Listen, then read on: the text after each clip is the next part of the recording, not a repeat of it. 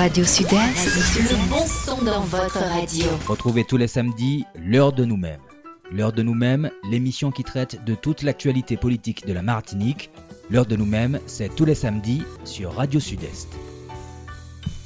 Bonjour, bonjour chers auditeurs, ravi de vous retrouver pour cette nouvelle émission de l'heure de nous-mêmes. Merci Dominique, en tout cas merci d'être toujours présente avec nous. Nous te renouvelle nos voeux d'ailleurs et on fera le nécessaire bientôt. Bonjour Lauriane. Bonjour, bonjour à tous nos auditeurs, toutes nos auditrices. Bonjour Radio Sud-Est, bonjour Mathieu, bonjour notre invité. Ben, notre invité, il s'agit de DJ Laguerre, maire de Fort-de-France vice-président de la CACEM et conseiller territorial de Martinique, notamment en charge des finances. D'ailleurs, c'est un spécialiste euh, des, finances. des finances actuellement. monsieur, le monsieur le maire, j'allais dire monsieur le président, mais effectivement, vous êtes président du Parti progressiste martiniquais aussi. C'est là toujours la période des vœux. Quels sont vos vœux pour la population martiniquaise? Maman, bonjour. bonjour Bonjour d'abord aux auditrices et aux auditeurs de Radio Sud-Est, à toutes celles et ceux qui nous écoutent. Euh, à travers euh, les réseaux sociaux. Bonjour à toute l'équipe de, Radio Sud-Est et merci de, nous accueillir. Effectivement, ce sont, euh, c'est la période traditionnelle des, des, vœux de début d'année. Euh, je souhaite à Martiniquais et aux Martiniquais, à l'ensemble de la population martiniquaise, euh, des vœux de, bonne santé, des vœux de réalisation pour chacune et chacun d'entre nous de réalisation de, de, nos projets respectifs, de nos projets personnels, euh, que chacune, chacun d'entre nous puisse euh, s'épanouir sur un plan personnel. Mais que également cette société martiniquaise, ce peuple martiniquais que nous constituons, puisse aussi cette année 2024 faire davantage preuve de solidarité, de tolérance, de combativité, de respect mutuel pour que nous puissions ensemble relever les défis qui, euh, euh, qui sont sur la route de ce peuple martiniquais. On a le défi euh, du déclin démographique, du vieillissement de la population, qui a des conséquences humaines, parce que ce sont des, des, problématiques humaines. Relever le, le défi de la, de la violence qui, qui gagne du terrain euh, dans notre pays, on pense à la violence euh, liée au, à la délinquance et au trafic en tout genre, au meurtre, euh, notamment par armes à feu qui, qui interviennent, mais il y a aussi les autres formes de violence qui, qui gangrènent notre société et qui, je pense aux violences intrafamiliales, je pense aux violences, aux violences envers les femmes, je, pense aussi aux violences liées au harcèlement vis-à-vis -vis des enfants dans les écoles. Euh, tout ça, ce sont des, des, des, formes de violence qui, euh, qui génèrent euh, des tensions dans notre société. Que, que, la société martiniquaise, que le peuple martiniquais puisse évoluer vers une société moins inégalitaire, une société plus juste. et une société qui puisse donner à chacune et à chacun les moyens de son épanouissement. donc, je pense que je souhaite également que ben, la Martinique puisse euh, cheminer, continuer de cheminer vers la responsabilité, euh, la responsabilité collective, la responsabilité individuelle, euh, et que donc nous puissions faire un pas supplémentaire vers cette responsabilité et que nous soyons aussi en capacité de l'exercer et de l'assumer. En tout cas, merci pour ces voeux, hein, euh, monsieur le maire. Euh, cette semaine a été marquée, notamment la fin de la semaine et le début de la semaine, par la démission de la première ministre, Elisabeth Borne, la nomination d'un nouveau premier ministre, le plus jeune hein, d'ailleurs de la Ve République. Il s'agit de Gabriel Attal. Euh, on serait tenté de dire, quand on regarde la nouvelle composition du gouvernement, c'est un gouvernement avec un virage à droite, toute, entre guillemets. Donc, euh, que pensez-vous de ce remaniement ministériel? Ben, Je pense que, euh, ok, on a, un remaniement ministériel, on a un nouveau Premier ministre que je, euh, lui souhaite de réussir dans sa mission. Mais fondamentalement, est-ce qu'on change de politique? Je ne suis pas certain. On a effectivement, on assume ce gouvernement euh, affiche assumer euh, le virage à droite qu'on a observé depuis un certain temps déjà dans la façon de conduire euh, la politique. La réforme des retraites n'était pas particulièrement une, une, réforme de gauche. la loi sur l'immigration, là encore, hein, on, on, est, on est, si on prend les faits sur ben, la, la, la, la, le deuxième mandat du président de la République, on est sur un virage, un virage à droite qui était, on va dire, masqué et qui aujourd'hui est assumé. donc voilà, on a un nouveau gouvernement, ben, ce sont nos interlocuteurs, ce sont les personnes avec lesquelles on, sera amené à travailler. Ok, j'en prends acte. je souhaite simplement que, la jeunesse du, Premier ministre lui permette de sortir des, des, sentiers battus et des voies toutes tracées par les gouvernants français euh, d'une conception de la République qui est une République euh, euh, de l'uniformité, alors que la réalité de la France, c'est la diversité. La diversité de ses territoires, la diversité de son peuplement, la diversité des cultures qui la composent. et donc je souhaite que justement, du fait de sa jeunesse, il soit en capacité, davantage en capacité que les autres de d'appréhender cette diversité et de permettre à cette diversité de s'exprimer. C'est une revendication martiniquaise. Euh, mais c'était aussi une revendication des, régions euh, de France et des, des peuples qui constituent et qui composent le peuple français. Et donc euh, voilà, si sa jeunesse peut nous aider sur quelque chose, mais eh que ce soit sur ça. parce que assumer la diversité, c'est aussi permettre à cette diversité de s'exprimer à la fois sur le plan culturel, mais aussi sur le plan de la responsabilité. C'est comprendre que même si on est dans un même cadre, les choses peuvent se faire différemment dans telle, telle ou telle autre euh, région qui compose euh, l'État français. Et aujourd'hui, ce n'est pas vraiment, ce n'est pas vraiment le cas. Et lorsque l'État vous donne le sentiment qu'il qu'il fait de la différenciation, en réalité, sa différenciation consiste à, à recentraliser et à uniformiser. Et on, on, est sur une stratégie où on, où on gouverne par appel à projet et donc finalement c'est celui qui euh, finance l'État euh, qui décide de ce qui doit être fait ou pas, et de façon uniforme sur l'ensemble des, régions. Or les problématiques sont, sont différentes. Vous, euh, en tant que maire qui avez notamment fait, je serais tenté de dire, chez vos cadres, vous avez fait, fait mis en place et en avant beaucoup de femmes pour euh, créer une sorte d'égalité à ce niveau-là. Euh, c'est que vous travaillez vers ça. Mais dans ce gouvernement, quand on se rend compte qu'aucune femme n'occupe euh, un rôle régalien dans ce gouvernement, ça interpelle aussi. Ben, C'est-à-dire que ça, ça, ça traite d'une certaine conception des choses. C'est vrai que euh, j'ai été assez, euh, disons que été interpellé par la composition de, du comité de direction euh, de la ville de Fort-de-France et j'ai pris la décision ben, de féminiser ce comité de direction et de, de rétablir la parité. Je ne sais pas si c'est l'objectif, mais en tout cas de rétablir un équilibre. Aujourd'hui, on est plutôt déséquilibré dans l'autre sens. voilà. Mais c'est une question d'opportunité, c'est une question de, de disponibilité euh, de, de, la ressource. Je pense qu'il y a dans la majorité présidentielle et dans la, ce qu'on appelle euh, la Macronie, je pense qu'il y a des femmes qui sont euh, en capacité d'exercer des, des compétences régaliennes. donc c'est des choix, c'est aussi des choix d'affinité. Hein. Après, on est un peu en contradiction entre les discours et, et les actes, mais ça, c'est une, j'ai envie de dire, c'est une forme de, c'est une forme de, de, gouvernement hein, du président de la République. Euh, où on entend beaucoup parler du en même temps, mais c'est pas en même temps, hein, c'est euh, tout à la fois.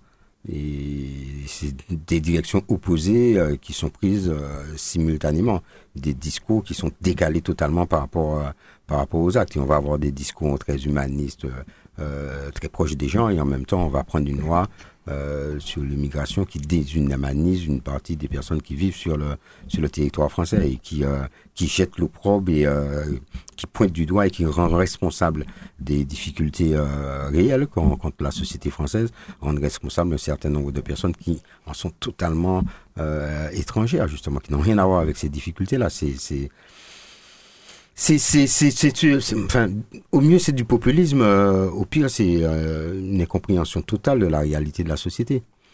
Et euh, c'est surprenant. Donc, je suis pas plus surpris que ça qu'il n'y ait pas de femmes qui exercent de compétences régaliennes dans ce gouvernement. Je suis pas plus surpris que ça que, en réalité, les, les, la politique qui est menée ne va ne va absolument pas changer. Et sur les sur les grands textes qui sont présentés au Parlement, je ne serais pas surpris non plus qu'il n'y ait pas d'autre solution que de passer par le, le 49.3, parce qu'en réalité, on n'est pas dans la concertation, on n'est pas dans la co-construction, on n'est pas dans l'association, on est dans euh, je fais ce que j'ai décidé de faire, point très à la ligne. Et je, je, je n'ai pas beaucoup d'espoir que un remaniement ministériel euh, change la donne et change la façon de, de, gérer les choses. Surtout quand on constate que à l'économie on a le même euh, le ministre, à l'intérieur on a le même ministre. en fait, les, les, les, les, principales fonctions euh, sont toujours euh, mises en œuvre par les mêmes personnes avec les mêmes orientations politiques. Donc ça va pas forcément changer grand-chose. Quid des Outre-mer Pour l'instant, ben, secrétaire depuis, depuis la, la, la, nommé. Gérard Darmanin reste ministre de l'Intérieur et des, des Outre-mer. des Outre-mer. Oui, et donc, et donc depuis, euh, depuis, depuis la nouvelle mandature de, du président de la République, euh, on a clairement compris que les Outre-mer euh, sont passés en arrière-plan. Mm. Et par la, par, par, la nomination de ministre de l'Intérieur et des Outre-mer. Donc le ministre des Outre-mer n'est plus un ministre de plein exercice. On l'a on, on l'a bien compris. Et, et ça se voit d'ailleurs dans ça se voit dans la, mise en œuvre des politiques euh, qui sont menées sur, le territoire français. Je prends un exemple, la politique de la ville. Ben, politique de la ville, elle est euh, arrêtée, les orientations sont arrêtées et euh, elle, elle, est mise en place sur le territoire français, 1er janvier 2024. Et pour les territoires dits d'outre-mer, on ne sait pas quand ça sera. On ne sait pas quand la, nouvelle politique de la ville et donc la nouvelle géographie prioritaire, donc les quartiers, les villes qui euh, relèvent de la politique de la ville et qui bénéficient, euh, les populations qui bénéficient d'un accompagnement euh, sur le plan, parce que c'est ce qui m'intéresse, hein, d'un accompagnement sur le plan associatif, sur le plan de la cohésion, sur le plan d'accompagner les plus faibles, ceux qui vivent sous le seuil de pauvreté. Ben, on n'a toujours pas défini, on est toujours, on toujours pas de visibilité. Euh, ça vous montre bien que euh, la problématique outre-mer euh, n'est pas n'est pas dans le viseur malgré on va faire un sur mais effectivement on va on, va être dans des dans des de grandes mesures. Mais dans le concret on n'y est pas. Et donc je suis pas surpris que, que le ministre délégué des outre-mer soit nommé one day Déjà qu'il semble qu'il voulait pas trop de nous, celui qui était là avant, parce qu'il avait déjà proposé euh, de servir d'autres ministères. Avant, euh, l'une des personnes qui devait être euh, ministre des Outre-mer, du moins secrétaire d'État des Outre-mer, a préféré aller être président de l'Assemblée nationale. Mais, c'est, euh, on a l'impression que personne ne veut, qu'on embête les gens tellement, il y a tellement de problèmes, personne ne veut de nous. c'est, non, c'est, déjà, déjà, déjà, je veux pas qu'on veuille de nous. Ou c'est un ministère qui sert à rien C'est la matérialisation de ce que euh, cette tendance politique, euh, cette, euh, cette gouvernance est en panne en ce qui concerne les Outre-mer. N'a pas de n'a pas d'idée, n'a pas de n'a pas de projet et en fait est, est embarrassé avec ça. C'est la matérialisation de, de, de, cet état de fait.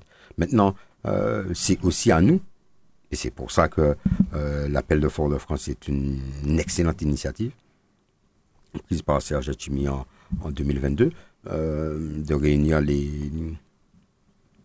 les exécutifs euh, des, des, pays dits d'outre-mer et d'interpeller l'État pour une modification des relations entre l'État et nos collectivités.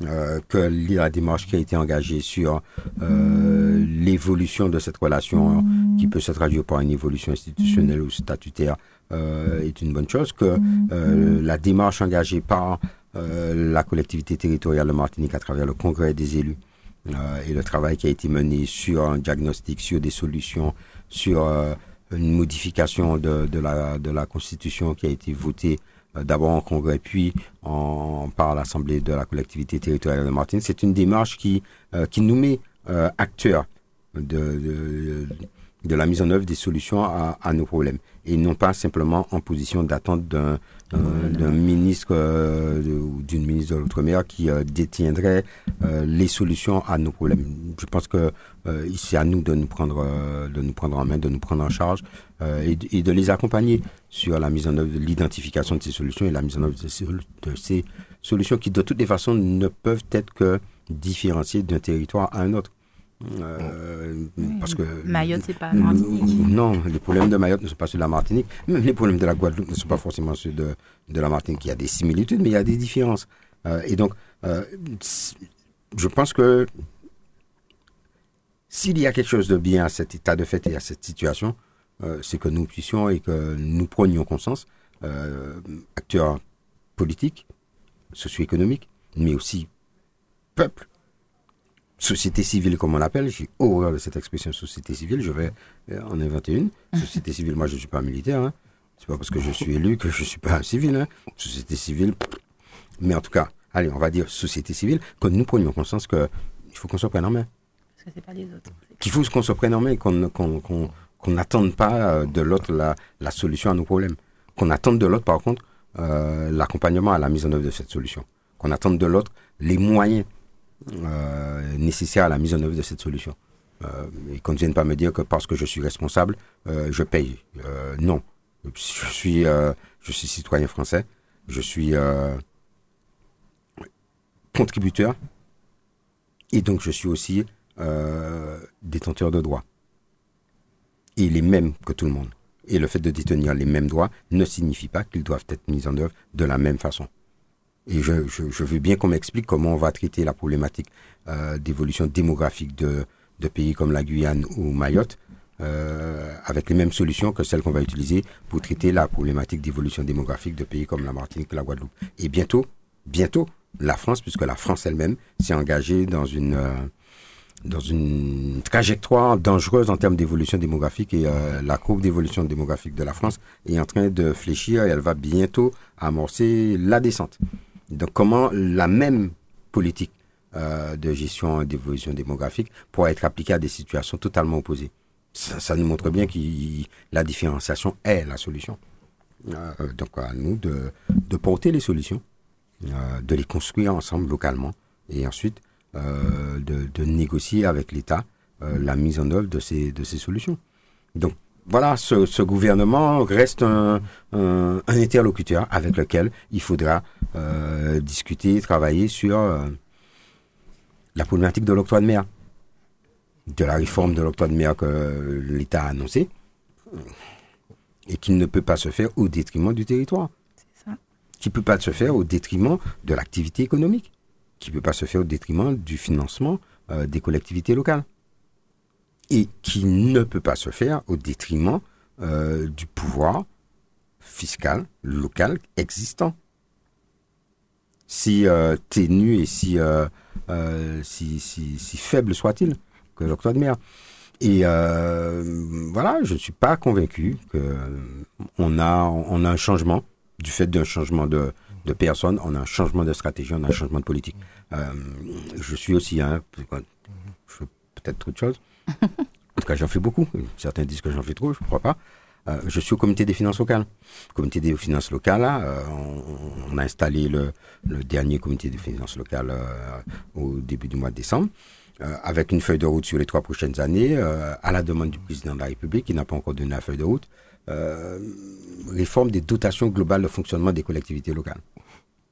Réforme de l'octroi de mer. Voilà. On va travailler sur la réforme de l'octroi de mer au comité des finances locales dans les six mois qui viennent, d'ici au mois de juin-juillet. Je ne suis pas convaincu que lorsque l'État et le président disent réforme de la dotation, euh, il n'est pas dans la tête euh, réduction des dotations aux collectivités locales.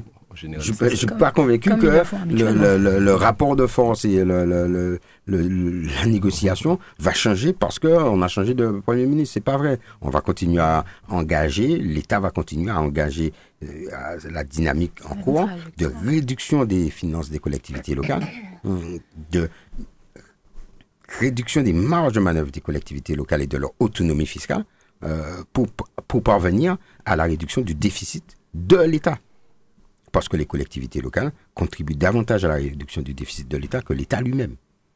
Or, elles ne représentent euh, que 30% de la dépense de l'État. Donc, euh, je ne suis pas convaincu que les discussions seront plus faciles sur euh, les problématiques de financement des collectivités locales, outre-mer et sur le territoire français, parce qu'on a changé de Premier ministre, parce qu'en réalité, on n'a pas changé de politique.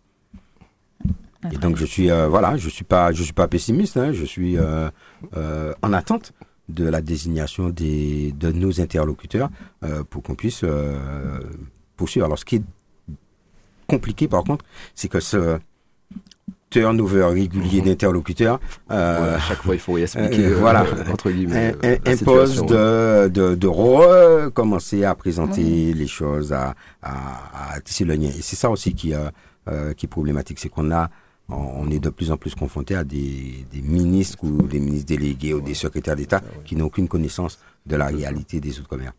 Et donc, euh, il y, a, il y a un apprentissage à faire qui. Euh, Peut-être une stratégie. Hein. Qui, qui ne permet pas d'aller vite. Ça s'est vu en tout cas que le dernier secrétaire. Euh, oui, qui s'est trompé même entre, qui même trompé les, entre les, les, les, exécutifs de Martinique et de Guadeloupe. bon, je me souviens de certaines de ses interventions à l'Assemblée nationale. J'en dirai pas plus quand il était député. Mais bon, Lauriane. Didier Laguerre, c'est vrai que pendant plusieurs années, hein, euh, il s'était reproché un déficit abyssal à Fort-de-France. Euh, Aujourd'hui, comment se porte la ville de Fort-de-France en termes de finances ben, elle se porte mieux. Elle se porte, euh, disons qu'en 2023, elle s'est portée mieux qu'en 2022, euh, qu'en 2021, et euh, en 2024, elle se portera mieux. Autrement dit, nous avons travaillé à l'élaboration d'une stratégie, d'un plan de redressement des finances de la ville. nous avons validé au niveau municipal ce plan de redressement. On a ensuite négocié avec l'État euh, la mise en œuvre de ce plan de redressement et l'accompagnement de l'État dans la mise en œuvre du plan de redressement. On a défini nos, nos objectifs année après année et on est sur nos objectifs année après année. Et donc la situation financière de la ville de Fort-de-France euh, s'améliore. On a arrêté le budget euh, à moins 29 millions d'euros. Quand tu dis la ville était en grande difficulté, oui, euh, c'était 69, 70 millions d'euros de, de déficit euh, arrêté par la Chambre régionale des comptes en, en 2019. Aujourd'hui, le budget 2023 était déficitaire de 29 millions d'euros et le compte administratif sera autour de 24 millions d'euros. Euh, donc notre situation s'améliore, notre capacité aujourd'hui, la ville de, de Fort-de-France, avec ses recettes de fonctionnement, euh, elle paye ses dépenses toutes ses dépenses. Et ensuite, elle paye euh, le capital de l'emprunt. Elle paye le, les intérêts de l'emprunt. Euh, c'est-à-dire qu'on a une capacité d'autofinancement net qui est positive. C'est, euh, ce sera en 2023 le deuxième exercice où, on a une CAF nette positive. Nos ratios s'améliorent, nos, nos, nos, délais de paiement se réduisent. Alors, on a encore du travail à faire. Quand je dis ça, je dis pas qu'on est arrivé. Hein. on a encore du travail à faire. Nos délais de paiement sont encore euh, trop long. On était à 180 jours, on est passé à 120 jours. Euh, L'objectif est de descendre sur l'année 2024 aux 40 jours euh, réglementaires, au mandatement en, en, en 20 jours, c'est-à-dire à, l'émission du mandat. Après, c'est plus dans nos mains, mais l'émission du mandat, maximum 20 jours après euh, la réception de la facture. Et euh, la moitié des factures reçues en 2023 euh, ont pu être traitées dans ces délais-là. Donc notre situation s'améliore. Alors je, je lis, j'entends que notre trésorerie est critique.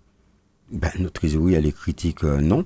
Euh, notre trésorerie, l'État, les, les, ressources disponibles sur le compte de la ville euh, sont suffisantes pour payer nos salaires. On a plus de deux mois de salaire d'avance, salaire chargé. On paye nos, notre moratoire euh, sur les dettes sociales à échéance. Euh, voilà, on, on, travaille à. Il nous reste encore quelques quelques factures euh, impayées, notamment pour un certain nombre de 2023. On travaille à, à, à performer, à améliorer notre chaîne de traitement administratif, parce qu'en fait là, aujourd'hui, on a mis en place les mesures nous permettant financièrement de de, de redresser là-bas, mais ça, ça doit s'accompagner, et c'est le travail qu'on est en train de, de, de faire, ça doit s'accompagner d'un travail administratif, euh, d'organisation qui permettent d'être plus efficace, plus performant.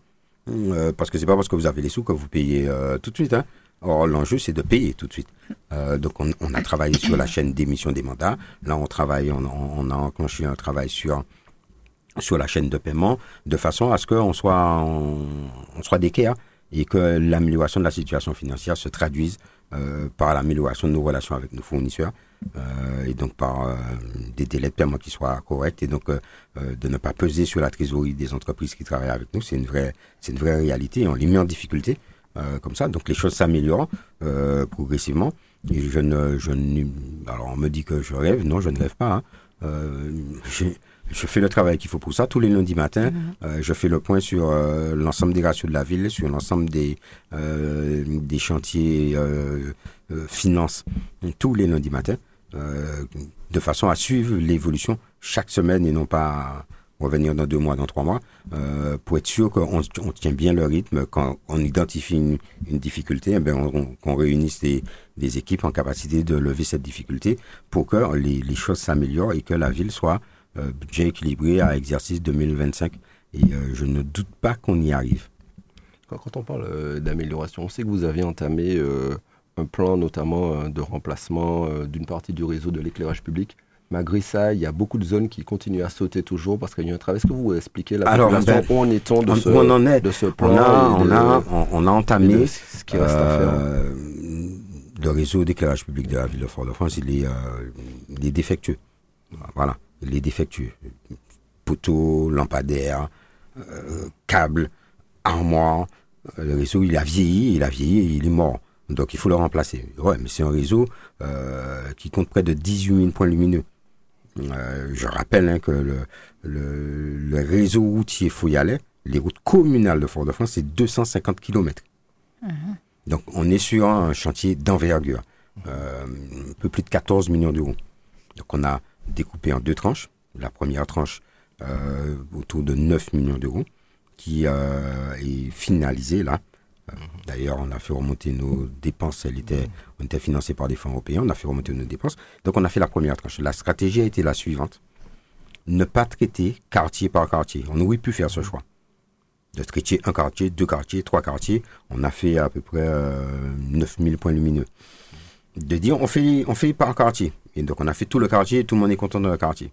Ben non, parce que dans, enfin, j'ai pas fait ce choix parce que les autres euh, secteurs de la ville restent en grande difficulté. J'ai fait le choix d'avoir une intervention euh, équitablement répartie sur le territoire de la ville et de commencer par les zones les plus, les, les, les secteurs les plus problématiques, c'est-à-dire où le réseau est le plus défectueux, de façon à avoir une amélioration qui soit durable.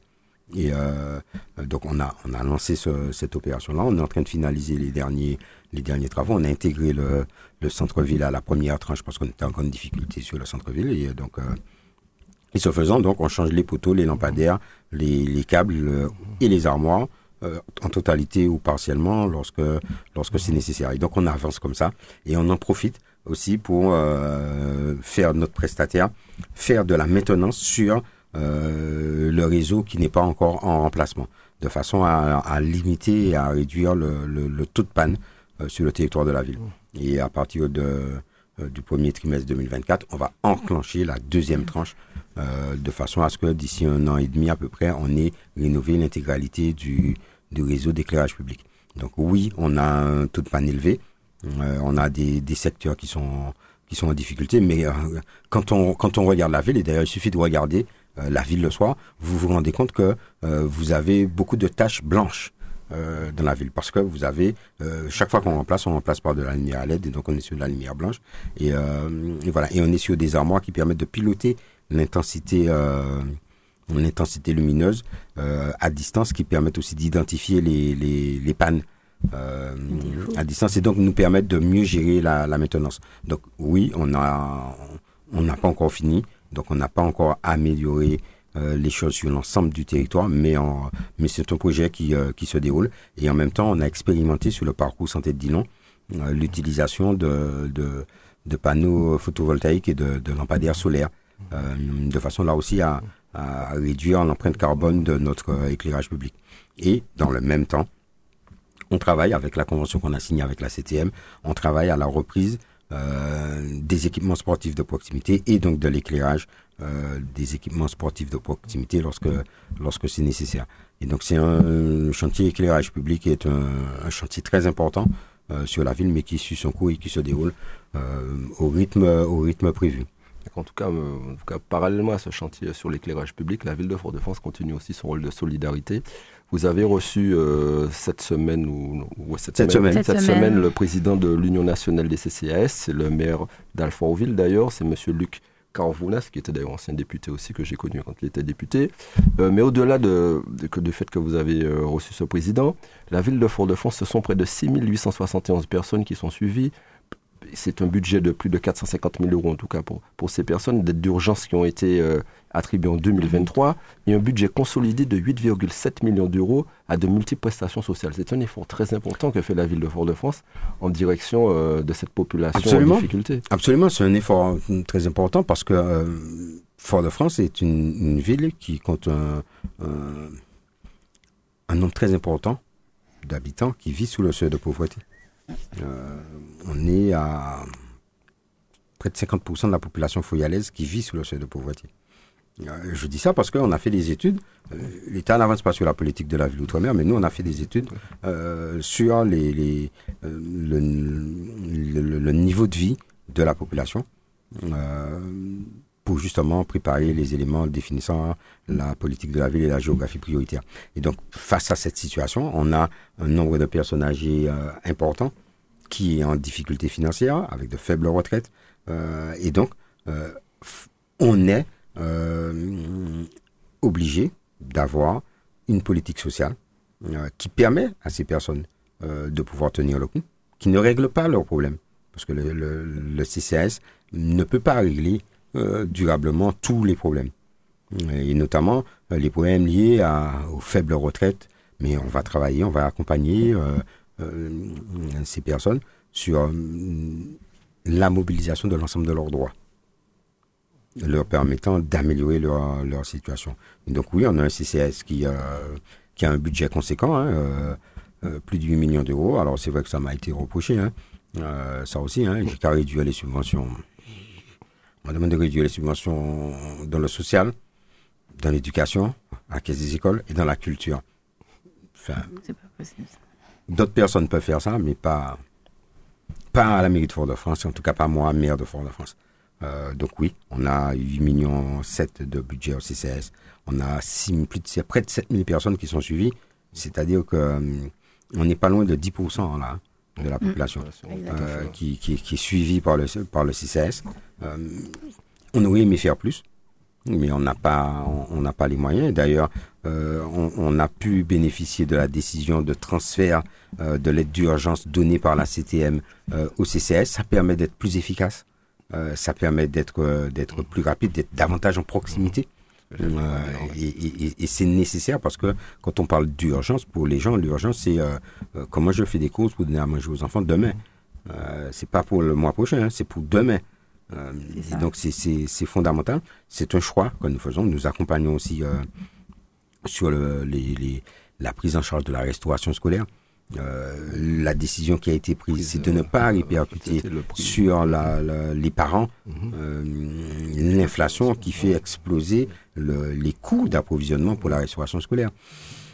Parce que euh, on sait qu'on a une situation sociale difficile et qu'on a des gens qui ont du mal à joindre debout, euh, d'ailleurs qui n'ont même pas forcément les debout dans les mains. Euh, et donc, ce sont des choix qui sont budgétairement, qui peuvent être contestés, mais ce sont des choix politiques. Euh, d'accompagner socialement.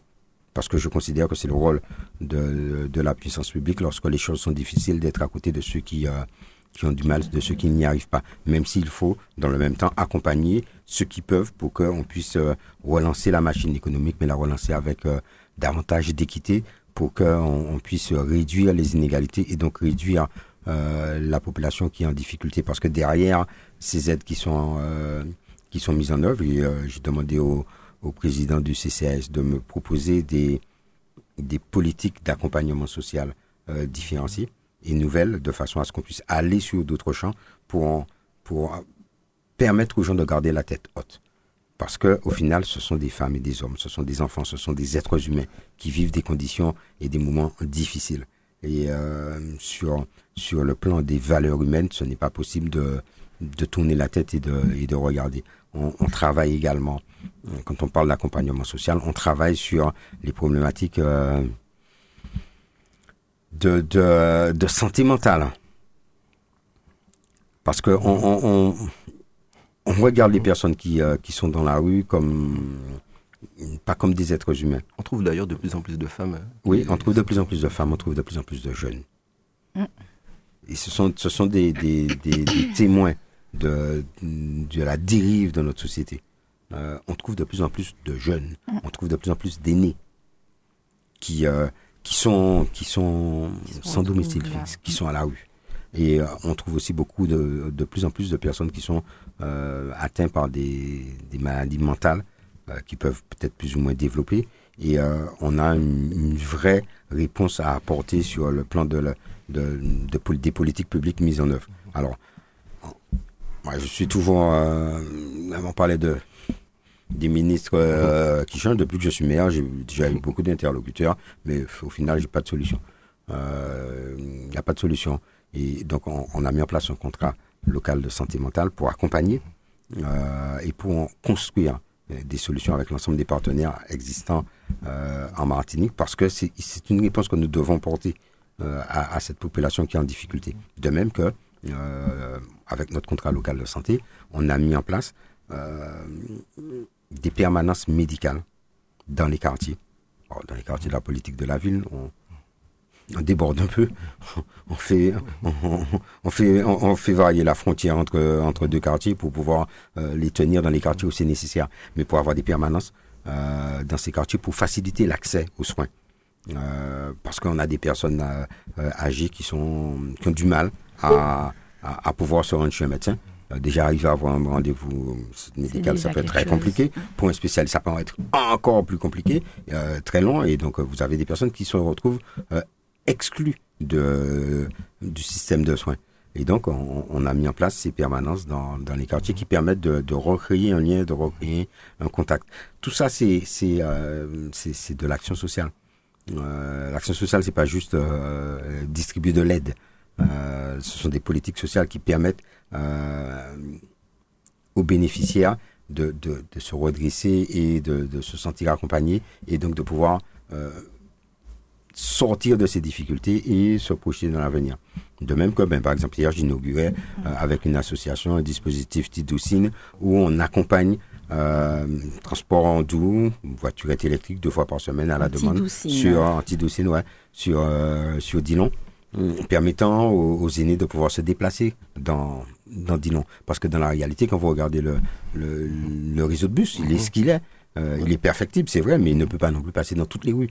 Euh, or, vous avez des personnes âgées, vous avez des personnes avec des à mobilité réduite, euh, qui ont du mal à aller chez le médecin, aller chez le kiné, aller à la pharmacie, aller faire des courses. D'ailleurs, la demande a été, monsieur le maire, est-ce que ça peut aller jusqu'à Carrefour, Carrefour. Dis non, sans faire de publicité. Parce que oui, il faut qu'ils puissent aller faire leur course. Et vous ressentez que les deux cabas, c'est compliqué. Et donc, euh, on a mis en place ce, dispositif à titre expérimental, ce qu'on appelle un projet de la ville, dans le cadre de la politique de la ville. Et euh, l'idée, c'est de pérenniser.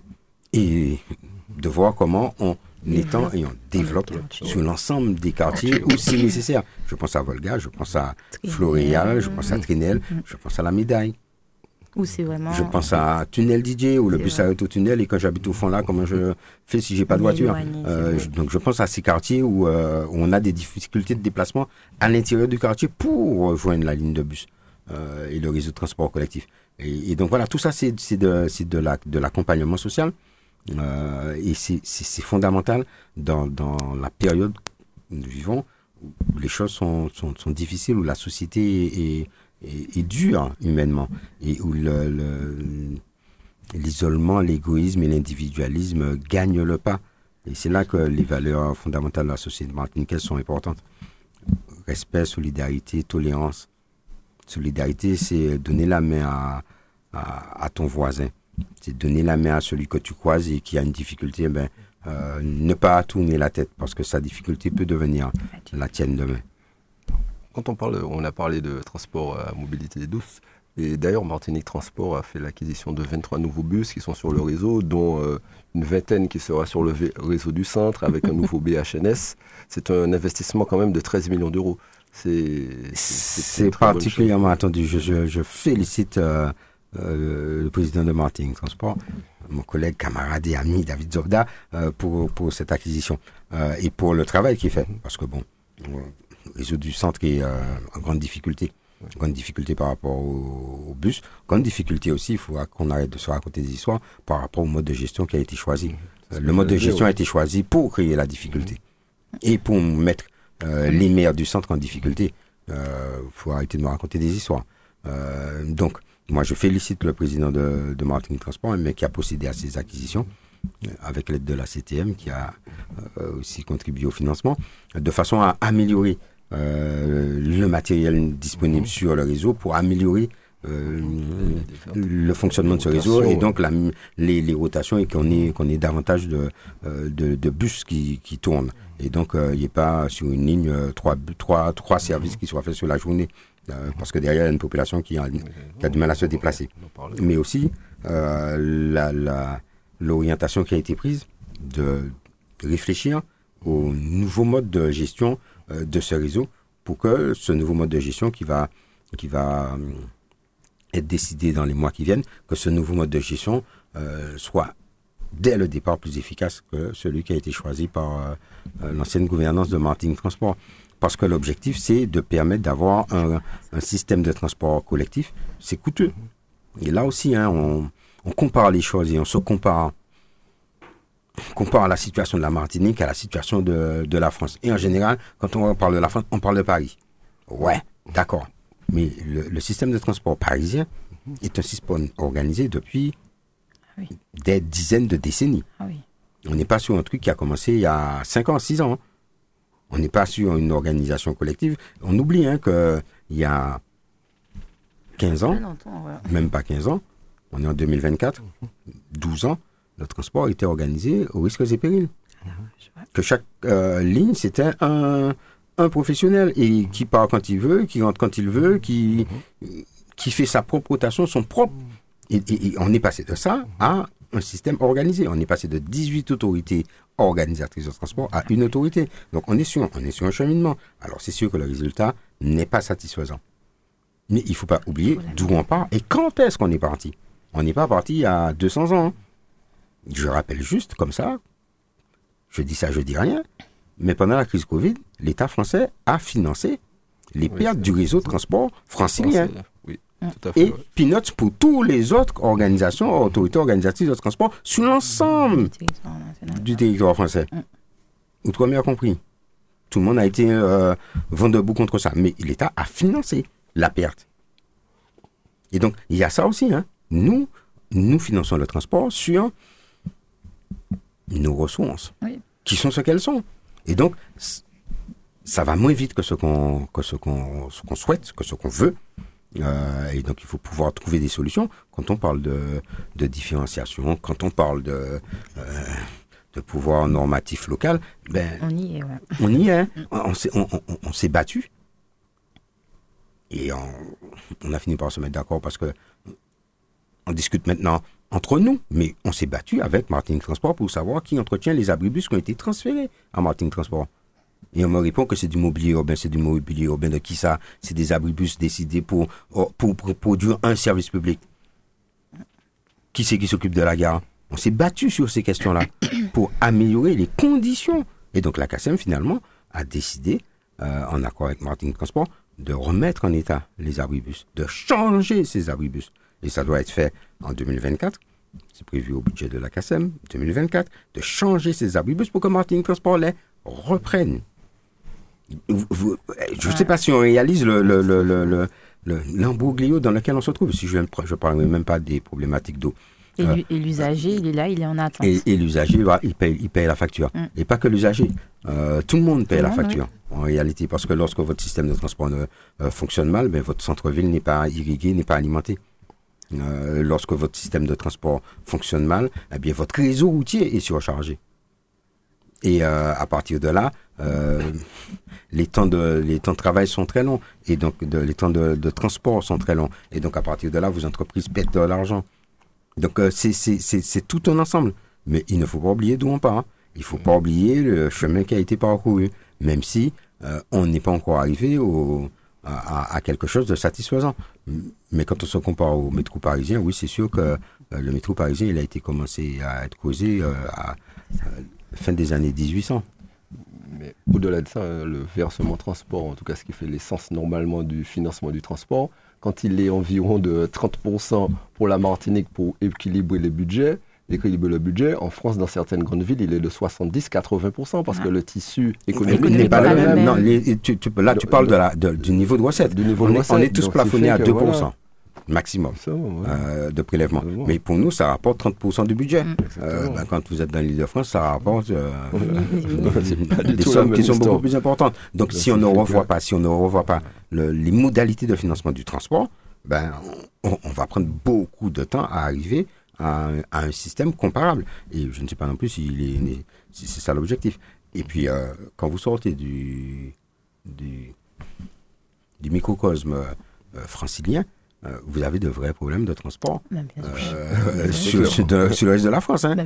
Il faut, faut, faut pas non plus qu'on se, hein, faut pas qu'on se raconte d'histoire. Hein. Euh, vous avez, et vous avez des régions qui sont totalement enclavées. Mm. Et des secteurs qui sont totalement enclavés. Donc, il faut qu'on, il faut qu'on soit un peu plus, euh, en fait, un peu plus lucide. Alors, c'est sûr que il, il faut que Martin Transport continue à, améliorer son, son service. Il faut aussi qu'on travaille au, au, au financement de ce transport. Parce que si C'est on ça, veut un transport question. performant, Mm. il faut le financer. Et il faut, il faut donc que nous acceptions tous de mettre les sous permettant d'avoir un transport organisé. Et il faut, il faut pas qu'on pense que lorsqu'on on va avoir un transport organisé performant, euh, euh, qui peut être gratuit hein, pour l'usager Mais il faut mettre les qui, conditions. qui, qui le prend, mais qui, de toutes les façons n'est pas gratuit, qui a un coût, hein, Ouais. qui a un coût et qu'il faut payer. Donc il faut accepter de le payer. Si c'est 200 millions d'euros, il faut accepter de sortir 200 millions d'euros. Et, et il faut surtout légalement pouvoir sortir les 200 millions d'euros. Sinon, ben sinon, on, on tourne en rond. Et, et ça, c'est ça, c'est un, vrai sujet. Euh, L'organisation du transport, oui, mais le financement euh, de ce transport, parce que ben les 13 millions d'euros de bus, ils sortent de quelque part. hein Ça, c'est clair. ils sortent de quelque part. Et s'ils ne sont pas financés par le versement de transport, s'ils ne sont pas financés par euh, la partie du Fiat qui a été désaffectée, ils vont être financés par le budget de la CTM. Mais le budget de la CTM, il sort de quelque part. hein. Et donc, cet argent que vous allez prendre dans le budget de la CTM, c'est de l'argent que vous n'allez pas avoir pour faire autre, Autre chose. chose. Mm. Donc, il faut, à un moment donné, il faut, il faut arrêter des choix. Il faut les assumer. Sinon, euh, quand, on a, quand on a mis en œuvre le TCSP, il y a un choix qui a été fait il y a plus de 20 ans maintenant, puisqu'on est en 2024, donc ça fait plus de 25 ans, 30 ans qu'on a fait le choix du TCSP, qu'on a choisi le, tracé, mais il a fallu assumer le coût de ce TCSP. Des choix qui ont été faits. Et, euh, on paye toujours. Hein. Euh, le TCSP, il a fallu aussi assumer les choix qui ont été faits de ne pas le faire fonctionner pendant deux ans et donc de Et on paye toujours. Détériorer, c'est pas le terme qui m'est venu à l'esprit, mais de détériorer les batteries Oui, du TCSP. oui. Et donc, ah, ben, quand elles sont mortes, les batteries, puisqu'elles n'ont pas fonctionné, prenez votre téléphone, laissez-le deux ans là. Achetez le téléphone neuf, mettez-le dans un trou pendant deux ans et allez le chercher. Vous allez voir, vous allez voir ce que la batterie va vous dire. Mhm. Ben, quand vous faites ça, il faut changer la batterie. Et la batterie, elle coûte pas 50 centimes. Ça, Et, et, et, et, Pas 100 euros elle se fabrique pas en deux jours. Donc ça. vous, a- donc, donc vous êtes en difficulté. Donc ces choix-là ont des conséquences. Aujourd'hui, on les assume et euh, on met les moyens euh, qui sont nécessaires pour permettre de rattraper ce retard et d'améliorer le, le transport. Et je souhaite vraiment que Martinique Transport, euh, puisque là c'est le maire de Fort-de-France qui s'exprime, hein, Mhm. je souhaite que Martinique Transport réussisse dans l'amélioration du réseau du centre parce que on ne va pas pouvoir tenir comme ça encore longtemps avec un réseau aussi défaillant. Didier Laguerre, le 22e congrès du PPM t'a élu euh, président du Parti progressiste martiniquais. Quelle est la, la feuille de route de ce nouveau président? La feuille de route du nouveau président. Oui. L'autonomie pour la nation martiniquaise. La responsabilité martiniquaise. C'est le, le mot d'ordre. Le Parti progressiste martiniquais est un parti d'inspiration socialiste. On parlait tout à l'heure d'action sociale. Euh, c'est renforcer notre euh, connaissance, notre perception de l'identité martiniquaise. C'est euh, travailler à l'acceptation, à la meilleure euh, acceptation et compréhension du peuple martiniquais de la notion de responsabilité martiniquaise et de la nécessité de cette responsabilité martiniquaise. Ça passe par le travail qui est fait actuellement par Serge Etchimi et, les équipes de la CTM sur le congrès des élus et donc la négociation avec l'État pour la mise en place d'un pouvoir normatif euh, euh, autonome sur les collectivités d'outre-mer par le biais d'un article 73.1, mais euh, il y a d'autres solutions légales. Mais le fond du problème, c'est ça. Euh, on, on parle des transports, si on parle euh, euh, eau, on veut faire une autorité unique de l'eau. Tout le monde dit qu'il veut faire une autorité unique de l'eau, mais pour la faire, il faut demander une habilitation. La seule personne qui peut demander, c'est la CTM. Elle n'a pas de compétence eau. C'est ça.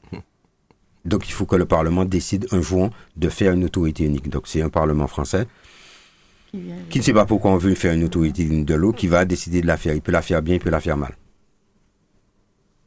Donc on a un pouvoir normatif, on décide de faire une autorité unique de l'eau, les EPC sont d'accord, on se met, on se réunit, on se met, on, se met autour d'une table, on définit les missions de cette autorité unique, on va en l'assemblée, on prend le texte et l'affaire est réglée. Donc pendant qu'on marche et qu'on regarde à nos pieds, on regarde aussi devant nous. On règle les problèmes du quotidien, mais on regarde où on va. Sinon, euh, on va marcher sans savoir où on va et quelqu'un d'autre va faire la route pour nous. Donc, euh, la feuille de route, c'est ça. C'est rester sur cette ligne-là. C'est permettre au parti de se, de poursuivre sa modernisation. Parce que je suis pas de ceux qui pensent que avant moi rien n'a été fait. Non. Je participé à tout ce qui a été fait avant. Donc, euh, mais il faut poursuivre la modernisation du parti. Il faut poursuivre la, la, ce que moi j'appelle de la co-construction, c'est-à-dire l'association encore plus étroite des militants, des balisiers aux grandes orientations, aux grandes décisions qui sont prises dans le parti. Euh, il faut continuer de euh, et renforcer le développement de nos, nos balisiers sur le terrain. Pourquoi? Parce que c'est à travers nos balisiers, à travers nos militants, qu'on fait ce travail de conviction de la population martiniquaise, du peuple martiniquais, de la réalité, de la nécessité de cette, de cette responsabilité martiniquaise. Donc c'est euh, amplifier ce travail de, et le, structurer, l'organiser, le, le planifier de façon à renforcer nos équipes sur le terrain, nous baliser sur le terrain. Sûrement pas, euh, c'est pas mon, mon, ma conception des choses, c'est sûrement pas préparer le parti à aller gagner telle, telle, telle ou telle mairie, telle ou telle ou telle élection. Euh, les, les, les, confrontations électorales sont le résultat et le fruit du travail qui a été fait euh, sur le terrain et de ce travail d'animation, de formation. C'est former, c'est transmettre. La feuille de route, c'est transmettre la pensée césarienne. Parce que là aussi, d'où je suis, je vois des fois des choses qui sont ubuesques pour euh, des gens qui se revendiquent. Alors là, je ne parle pas du PPM, je parle de la mairie de Fort-de-France. Mais bon, je suis au hein. Euh, pour des gens qui se revendiquent de la mairie de Césaire. Et puis qui, qui, qui, en fait, qui ne se rendent pas compte qu'ils sont en train de, de s'écarter lentement mais sûrement euh, des fondamentaux. Et, et, et, ça se fera davantage et c'est le risque que nous courons. Euh, parce que nous avons un apport de jeunes euh, important. Et c'est nécessaire d'avoir un apport de jeunes important. Donc c'est nécessaire euh, parce que cet apport de jeunes important nous permet euh, de nous moderniser, nous permet de, de mieux pouvoir répondre aux attentes de nos jeunes si on veut qu'ils reviennent, il faut répondre à leurs attentes. Donc il faut pas, on veut que nos jeunes reviennent, il faut qu'ils puissent évoluer dans un milieu urbain qui réponde à leurs attentes. Mais il faut donc aussi transmettre ces valeurs pour ne pas dériver lentement. Donc la formation, et quand je parle de formation, je parle pas de formation, je suis enseignant, je parle pas de formation euh, scolaire. Mm on met un sachant des militants et puis on, mm. fait, on, nous fait des cours euh, magistraux. Ça ne fonctionne pas. Il y a de multiples façons de former, de transmettre euh, les fondamentaux de la pensée césarienne. Parce que euh, ce qui permet au parti de rester le meilleur outil du peuple martiniquais, c'est cette pensée césarienne. C'est cette adéquation entre les aspirations du peuple martiniquais et les aspirations à la responsabilité, la conscience d'être une nation.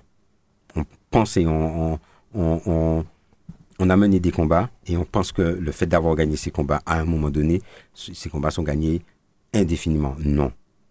En fait, la notion, la conscience de nation est un travail qui doit être fait en permanence. En permanence. Et donc, il faut que le parti s'organise euh, sur ça et qu'il transmette ses, ses, ses fondamentaux euh, assez jeunes militants, et moins jeunes pour certains. Euh, jeunes au sens ancienneté de la carte, pas de l'âge, euh, de, de façon à, à être en capacité de transmettre à, aux équipes à venir ces fondamentaux, ces valeurs, et que ce parti puisse perdurer encore dans le temps, bien après nous. Et donc c'est ce à quoi je m'attache, mais je suis président, je ne suis pas secrétaire général. J'ai été secrétaire général pendant 9 ans. Je connais bien la différence entre le président, et le secrétaire général. Le président trace les lignes. Le secrétaire général met en œuvre. Avec un comité national. Euh, donc ça, c'est ma feuille de route et ce sont mes orientations. Euh, Alain Alfred euh, doit s'organiser avec les équipes. Je suis là évidemment pour accompagner, euh, mais c'est pas moi qui vais faire. Hein. Euh, Alain doit s'organiser pour mettre en œuvre euh, ses orientations et, et faire en sorte. C'est fondamental pour moi que le parti garde son journal que ce journal se modernise, que ce journal soit diffusé sur les réseaux, mais que le parti euh, garde son journal. Le journal est un élément du, fondamental du patrimoine euh, du parti. Et alors pas cette équipe-là, mais l'équipe précédente a numérisé totalement le journal. On ne mesure pas à quel point c'est un patrimoine le travail. Et je pense à Claudine qui a mené ce travail-là. On ne mesure pas le travail qui a été fait, mais on ne mesure pas le patrimoine que ça représente. Le, le, la mine euh, de pensée que, sur laquelle euh, on est assis. Et donc, il faut aussi euh, valoriser ce travail-là, le, le, utiliser ce aussi, patrimoine ouais. pour la formation euh, de, de, nos, de nos camarades. Et faire venir du, du monde, accueillir de nouveaux militants, accueillir de nouvelles, de nouvelles euh, euh, énergies pour pouvoir rester en contact et en adéquation avec les besoins de la, du peuple martiniquais. En tout cas, d'ailleurs, quand on parle de journal, hein, on donne toute notre solidarité auprès de notre camarade Daniel Compère, euh, qui Oui. malheureusement connaît des moments difficiles en ce moment. Et Ouais, nous sommes ouais. solidaires et De- nous sommes de- des fidèles de- de auditeurs Daniel, de cette ouais. émission. Et, que, et- voilà, et un fidèle du journal. du journal notamment. Estimato amigo. Tout, tout à fait. Bon, nous arrivons au terme de cette émission. Nous- il y a quelques sujets qui n'ont pas pu évoquer, mais on sait très bien que le Mais on va revenir parce que je vois qu'on a une petite dette. On, on- on reviendra. mais je, je vais rappeler simplement que bon, l'épiphanie, elle est déjà passée, que c'est l'heure de sortir les costumes. Car dimanche, il y a la Foyale Parade. Euh, depuis 10 heures. Extravagance en ching-pong-tong. Ouais. Exactement, c'est un thème qui va bien avec Lauriane. Euh, depuis 10 heures du matin. Mais qui va bien avec moi aussi, Mais Mathieu. oui, parce C'est qu'on un a, thème- on a c'est vu les vidéos. C'est un ouais. thème, un thème euh, authentique. C'est le, le carnaval, c'est de l'exubérance, Ah c'est de oui. l'extravagance. Euh, mais notre carnaval, c'est aussi des rats de cabane, d'où le ching pong tong. Euh, donc, c'est ne pas oublier le sens de, Du carnaval. du carnaval. En tout cas, populaire et organisé. En tout cas, rappelons en tout cas que la Foyale Parade qui on connaît- en général connaît un succès euh, avec beaucoup de monde à Fort-de-France. Il y a dès 10h du matin, il y aura un village sur la savane. À partir de 15h, des parades avec plus de 20 groupes à pied. Puis le soir, c'est un, c'est une- C'est une c'est- c'est un nouveauté, nouveau concept. En tout cas, ce sont, c'est un concert sur la savane autour qui expliquera l'histoire de- du carnaval et de la musique. On va autour du mettre à l'honneur aussi, euh, Voilà. Euh, un certain nombre de- d'artistes D'artistes, qui ont, qui ont marqué, Oui, qui ont marqué le, carnaval par, par leurs chansons. Oui, c'est. Oui. euh, on parlait de, de fondamentaux, mais être sur les fondamentaux ne nous empêche pas euh, d'évoluer avec le temps. Mhm. Ce qui est important, c'est que justement cette évolution ne, ne s'écarte pas, ne nous écarte pas de nos racines et de notre réalité. Et donc oui, euh, la Fouille Parade aura un, un concert. Alors on va, on va me parler d'argent. Quand on parle de culture, l'argent c'est pas le plus important. Euh, donc euh, même s'il compte et même s'il est nécessaire, mais c'est pas ça le, c'est pas le juge de paix. Le juge de paix, c'est l'évolution, c'est l'adéquation. Donc cette année, on a des apports parce que euh, je pense et je rends hommage à Yvon Larmondière qui a qui bah, qui a, qui a assuré la, la mission carnaval pendant, Pendant des années. très très très nombreuses années. Euh, qui peut-être ils vont là pour le coup pouvoir enfin aller courir le vider parce que le malheureux ne pouvait pas. Non, Euh, pendant des années. Mais euh, on a on a donc un nouveau euh, chargé de mission sur euh, sur le carnaval et j'en profite pour pour, pour le saluer. hein. c'est Miguel René Corail qui a donc qui apporte des idées nouvelles, qui apporte des, des, des évolutions, tout en étant, et c'est ce qui est euh, pour moi important, tout en étant ancré sur la préservation de notre patrimoine et de, euh, des fondamentaux et euh, de l'esprit du carnaval. Hum, Et que ça ne devienne pas un- une, va- une vaste euh, fête commerciale dénuée de, dénuée de sens. Euh, c'est un risque. Et donc euh, oui, il y aura, il y aura des concerts, il y aura, il y aura des innovations euh, dans ce carnaval et dans les carnavals prochains progressivement. On en a encore discuté cette semaine. euh, parce que oui, je m'occupe aussi du carnaval, et je me préoccupe du carnaval. Oui, c'est normal, c'est un moment culturel fort. Et donc voilà, on aura, on aura des évolutions cette année et dans les années à venir, on aura, on va faire évoluer les choses progressivement. En tout cas, monsieur le maire, merci d'avoir pris le temps de venir durant cette émission. Je vous remercie doublement en m'excusant. Oui, Et oui, parce que tu je, peux je- t'ex- je tu peux- tu t'excuser. Tu peux t'excuser auprès de ma aujourd'hui, mère. Ah oui, parce que là, ouais, mais je vais prendre, je vais prendre le dessert. c'est Ce n'est pas que son anniversaire. Ce n'est pas que son anniversaire, justement, parce que c'est aussi euh, l'anniversaire de Serge Chimi, Oui, euh, à qui on, on- on va souhaiter On un souhaite un joyeux joyeux anniversaire. C'est aussi son anniversaire. Ouais, je peux pas oublier l'anniversaire de Serge Tumi puisque c'est le même jour que ma mère. En tout cas, je m'excuse auprès de votre maman et je non, tu m'excuse vas, de vous payer, tu, avoir vas payer, tu vas payer tes dettes toi-même. C'est pas comme ça que tu vas. C'est pas comme ça que tu vas payer ta dette. La connaissance. quelque chose. Hein. En tout cas, je devrais me faire pardonner. En tout cas, merci encore Dominique, merci à toute l'équipe de Radio. Sud-Est. Nous vous souhaitons un bon week-end, soyez prudents et puis bon carnaval à tous Et ceux qui prenez, seront à la prenez- fois. dans le prenez soin de vous et appréciez, euh, appréciez chaque moment que la vie vous offre. Tout à fait. En Merci. tout cas, merci encore et à bientôt. Retrouvez tous les samedis l'heure de nous-mêmes. L'heure de nous-mêmes, l'émission qui traite de toute l'actualité politique de la Martinique. L'heure de nous-mêmes, c'est tous les samedis sur Radio Sud-Est. Radio Sud-Est.